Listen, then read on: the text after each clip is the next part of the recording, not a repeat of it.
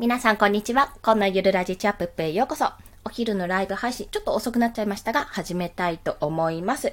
まあ、今日はですね、都内晴れまして、あ、洗濯物が干せると思ってば昨日はね、あんまり天気が良くなかったので、ちょっと貯めといて今日干したんですけど、いやー、おそらくこれ乾くの早いですね。ありがたい限りです。そして、本日、すみません、息子がですね、起きておりましてね、今なんか、もうそろそろ寝返りを打ちそうな感じで今頑張っているところなので、声がね、ぬわーっていう声が入ってくるかと思いますので、ご了承ください。まあそんな昼下がりなんですけども、あの、私は、ちょっと昨日の夜に録画しておいた一本グランプリを少しずつちょっと見ながら、ああ、やっぱうまいなーって、ね、あのうまさってすごいよねって、大喜利ってめちゃめちゃ難しいんですよ。難しい、難しいんですよっていうのもなんですけど、すいません、ちょっと前説があってらお話しすると、私、あの、昔ですね、ご存知の方いらっしゃるかもしれないんですが、あの、NHK で、金曜か土曜かね、ま、とにかくそういった週末ぐらいの夜中に、11時とか10時ぐらいから、大喜利の番組をやっていたんですね。で、視聴者さんも、視聴者さんがその大喜利をどんどん出していって、まあ、選ばれたら何かしらもらえるみたいな。で、どんどんどんどんこの選ばれる回数が増えていって、溜まっていくと、こう、1段、2段みたいな感じでこうレベルが上がっていくっていうような番組があったんですよ。確かね、千原ジュニアさんと、板尾さんかな？板尾一次さん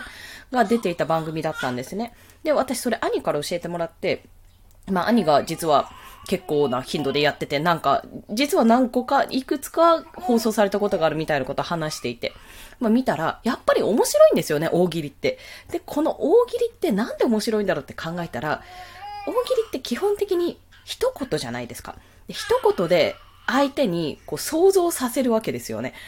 あの、面白いものって大体こう、なんとなくこう、耳障りのいい言葉だったりとか、それをパッと聞いただけでこう、想像できるとか、やっぱその笑いのツボを抑えてるところだと思うんですよ。だから観客側と、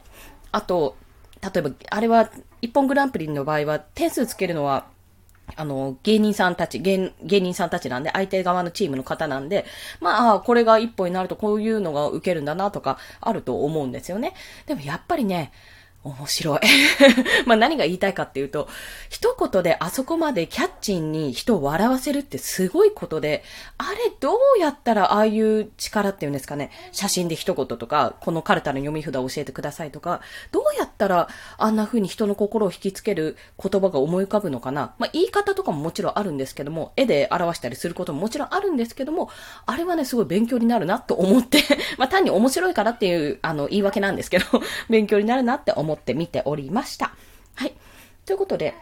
あ、でもまだ、あの、全部は見てないのであれなんですけどね。ということでですね、今回のお話、まあ、Kindle 制作裏話ということで、昨日のライブで、あの、表紙の実況をしてたんですね。まあ、実況とかほぼ終わってて、どんな風に自分が考えながら表紙を作っているかっていうのを実際にお話ししたんですけども、まあ、無事に、あの、Kindle は昨日のうちに審査も通って、販売中となりました。やったーなんですけども、アマゾンさんに反映されてないんですよね どういうことっていう。どういうことですよ、本当に。無料キャンペーンを明日から、明日の12時かなお昼の12時からかなかもしくは0時からなんですが、やるように設定して、24日って明日ですもんね。設定したので、まあ、その頃には反映されてると信じてるんですけども、まだ全然その Amazon さんの検索かけるじゃないですか、自分の本のタイトル。出てこなくて、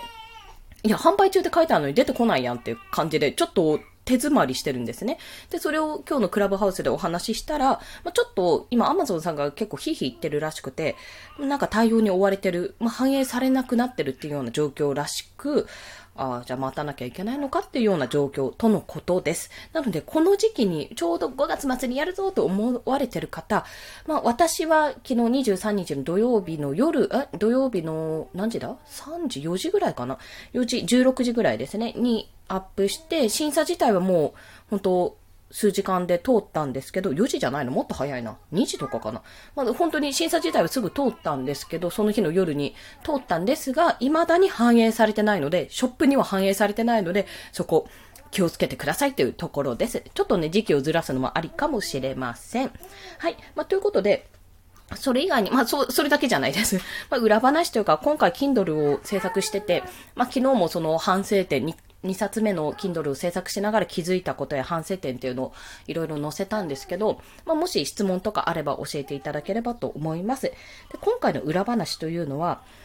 まあ、あの、私年内に6冊出すっていう目標を掲げて、池原さんの無料メールマガジンで、あなたの1年後の目標は何ですかって、あなたの目標は1年後どうなっていたいですかってところに書いたんですけど、ちょっとね、これを達成できそうにないってことを先に申し上げます。はい、はい、みたいな。まあ、それは、まあ、いろいろあるんですけども、まあ、絞り出せって言われたらそうなんですけども、なんで達成できないかと感じているかというと、単純に時間の問題もあるんですね。時間的な問題もあるんですが、どちらかというより、題材が、かける題材がちょっと少ない。うん。っていうところにつきますね。というのは、今私はまさに実績作りをしている段階で、今まで、今回も出した2冊っていうのは、今までの実績を元に、経験とか実績を元にかけたものなんですよ。なので、1冊目は、今の長女ですね。長女が2歳になる、満2歳に、満、満で合ってるかな ?2 歳になるまでの間、0歳からもう初めての育児ってことでヒーヒーしていた体験記を書いたんですよ。例えば、なんだろう、1ヶ月後に、まだ産後間もないのに1ヶ月後にお宮参り行かなきゃいけないとか、何それ知らないとか、やり方何、え、ご飯も食べなきゃいけないってどういうこと？どこでやるの？みたいなね。そういった儀式があることも知らなかったし、あの、お食い初めですね。100日祝いも、何100日祝いって何なの？一体みたいな感じになったし、まあそういったね、あの、皆さんはもしかするともうすでに調べられてて、調査されてて、すでにもうやられてる方が多いかもしれないんですが、本当に何も知らなかった私にしてみたら、なんじゃそれってね、耳に水みたいな状況だったんで、事前にこういうのを知っといた方がいいよっていうものも含めて、そういう意味を含めてお話ししたものだったんですね。あとはま子育て支援施設と言いながらね、保育士としても、あ、その時は保育士じゃなかったか。いやいや、保育士として働いてたわ。そうそう、保育園とかも経験してるけど、やっぱり、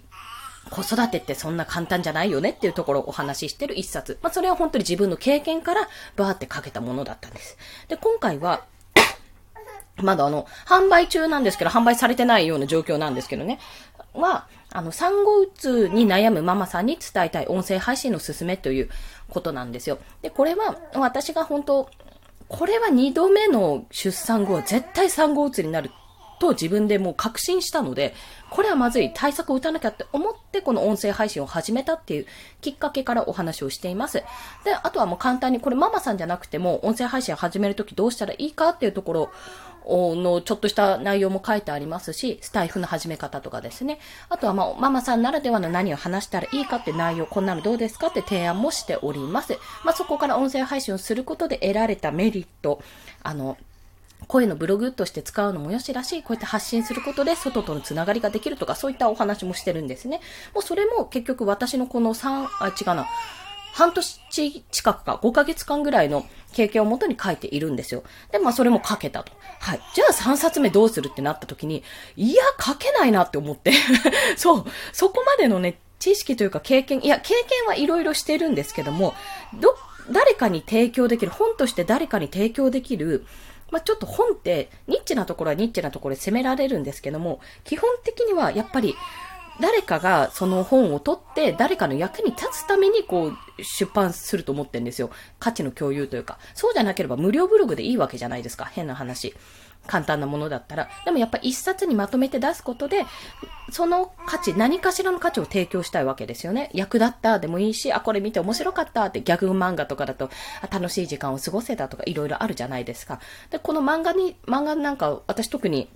本の漫画家なんか、漫画でわかる何々シリーズみたいなのもよく読んでたんですけども、ビジネス書を本、あの、漫画にする図解パターンみたいなコミック版っていうのを読んでいて、やっぱあれはわかりやすいからスイスイ読めるっていうのがあると思うんですよ。で、本ってやっぱりわかりやすくないとダメだし、パッと手に取ってその人が読みたいって思わなきゃダメだと思っているので、じゃあそれを伝えるその情報って何かっていうところが、私何持ってるだろう他って手詰まりになっちゃったわけですよ。そう。まあ、いろいろ経験自体はあるんです。経験自体はね。でも、例えば私のじゃあ、小学校の時の、あの、女の子との付き合い方みたいな感じの本をた、たとえ今回出したとして、今回というかまあ本を作ったとしても、おそらくね、その経験だけだと生きないわけなんですよ。で、なぜかというと今とやっぱり違うから、普遍的なものはあると思いますけど、私ね、割と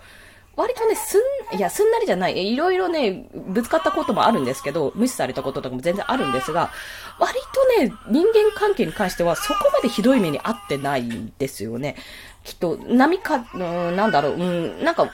近くにやっぱり誰かしら他に仲仲間というか、そういった自分の場所があったので、そういう意味では、なんて成功体験になっちゃうのかなって思って、これって子供にはこういう風にしたらママはこうできたよってことは伝えられるかもしれないけど、やっぱ時代も違うし、当初私はメールとかなかったし、な、あったとしてもパソコンメールだけだったし、パソコンメールやるくらいだったら毎日普通に会うし、友達とかなんて、学校とかでね。で、まあ、携帯も高校入ってからようやく持てるようになったような感じだったし、あんまりね、その辺が参考にならないんですよ。例えば。なので自分の経験をもとに何か価値提供するには、最初に無料ブログか何かで、まあ、音声配信とかで、これどうかなって反応を見つつじゃないとちょっとできないんですね。まあ、それとは他に今やってること、例えば、実績作りとかデザインとかの方法とかも、これは一冊にまとめるにはまだやっぱ足りないなっていうところになってしまってて。いや、やっぱりこれはブログとか音声配信でどんどんどんどん伝えるべきところなんだなと感じております。というところで、まあ、制作裏話っていうかもう打ち止めになってしまったっていうことですよね。で、ネタが詰まったら散歩せよって言ってたけど、いや、散歩しても出てこないよな、これって、ふうに感じてて。でもやっぱり6冊、まあ残り5冊ですけど、作っていきたいと感じているので、一応それは考えているので、じゃあどうしたらいいかなって考えてみたところ、やっぱり、あれです、あの、文字で書くっていうのももちろんありなんですけど、何かしらね、別の形、自分はイラストを描けるし、イラストも描くし、まあ、それを周知する意味合いも込めて、やっぱね、何かしらちょっと別の視点で考えようかなって思ってます。まあ、自分がやってみたいなと思うところでは、絵本とか、あと漫画ですね。簡単な漫画。漫画って言っても小回りとか私書けないので全然。簡単な漫画を書くとか、あとは、あれです。あ、出てこない。児童書っていうのかな。小説とか物語にしては、そんなヘビーじゃなくて、絵が結構あるような形の、ちょっとした物語とか書いてもいいかなって。まあ、それを書いたら自分があの、読んで、朗読して、それを Audible 版として出すっていうのもありだよなとかね、考えながら、そうそう、そんなことを考えながら、今、戦略を練っているようなところ。ですが、まあ、ちょっと、当面は自分のね、イラストとか、デザインの方の営業を回していきたいので、そっちに力を入れてきつつ、まあ、自分のコンテンツをどんどん作っていこうと継続してこれをじゃあ出してみよう。これもやってみようっていうような形でね、 SUZURI の T シャツ販売したりとか、そういったことに力を入れていこうと思ってます。というような形で、Kindle 制作、今回は、まあ、今回はまた経験でカバーができたんですけども、やっぱり価値を提供するには、本当にまあいろんな知識を得てね、発表するっていうのももちろんできるんですよ。そういった方法も。でもやっぱり実績、自分がやってきた実績や経験をもとに、あ、これは割と普遍的なものだなって、このパターンはこうやった方がいいなって、一冊にまとめられる、その話すべき、話すべきっていうか価値ある情報ですね。それがないと、やっぱ書けないってところなんですよ。で、ブログとか音声配信だったら割とライトに言えるんだけど、やっぱ本ってもっと一冊ね、丸々もっとそれが全部集約してまとめて読めるような形になるわけなので、これを探すのにもしかすると最初は戸惑うかもしれないと。ただ、一度も何もまだ出してない、出版したことないって方は、逆に言えば、あ、自分のここが価値になるかもって思うものがあるかもしれないので、もしよろしければね、そのテーマ探しっていうのも、ぜひ探してみて探してみたらいかがでしょうかという、そんなような提案です。Kindle 自体は、あの、制作するのは楽、楽とは言い難いな。あの、時間をかければね、一度にバーってまとめて書くことももちろん可能ですし、時間をかければ必ず一冊はできます。というのも、自分で文章さえ書いちゃえば、まあ、ワードさんがほぼやってくれるし、ページ図さんもほぼやってくれるし、目次とか作ってくれるので、まあ、なおかつ、あの、表紙と構成もう自分でできなくないです。私なんか表紙は自分で作ってますし、構成はざっくりでしたけど、ただ、表紙と構成はできれば他の人に任した方が早い。なぜかというと、文章を書くので割と精一杯で、よった文章できた、原稿できた、やっほーいと思った後に、あ、表紙作んなきゃとか、え、これ全部修正チェックすんの？みたいなのがね、地味に大変。構成とね、レイアウトの編集もね、結構めんどくさいところがあるので、まあ、最初からそれを意識して書けばいいんですけども、そうじゃない時はね、検索と痴漢っていうのをめちゃめちゃ使いますから、もしよろしければね、もしこれから作ろうと思ってる方はご参考になさってください。ということで、そろそろ55分です。ちなみに、えー、こちらもうそろそろ締めるんですが、最後に一つ。今回、ガチの一人語りでございました。息子のね、泣き声がちょいちょい聞こえたので、聞こえたかもしれないんですが、まあ、あの人はいるんですけど、ここにいるんですが、今回はガチの一人語り。一人でもここまで喋れる。なぜ？なぜかというと、ライブ配信を続けたり、音声配信を5ヶ月間続けてきたから。ということで皆さん、音声配信は怖くない。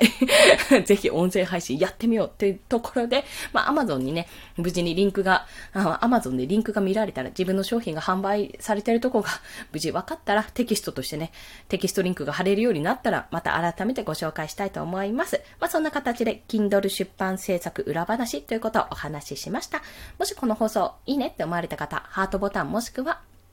あれしたっけ？あ、出てこない。フォローなど 出てこなかった。フォローなどしていただけると泣いて跳ねて喜びます。まあ、今日はですね、その一本グランプリをとりあえず見終えたら、まあ、散歩で頭切り替えて、ちょっと昨日はもう Kindle 作業で精一杯だったので、ちょっと一旦ふーって落ち着きながら、まあ、娘が今お泊まり行ってるので、娘が帰ってくる夜8時とか7時とかかな、までにいろいろやるべきことをやっておこうかなと思います。また明日もちょっと娘をお休みさせて髪切りに行くとか、あ、そう予約入れなきゃ。そういったね、いろいろちょっと立て込んでて、このあと4ヶ月検診とかも待ってるので、まあ、その辺も踏まえて、ちょっとスケジュー、スケジューリングですね。スケジューリングを考えていって、コツコツと積み上げていきたいと思います。はい。それでは、今日もお聴きくださりありがとうございました。コンでした。では、また。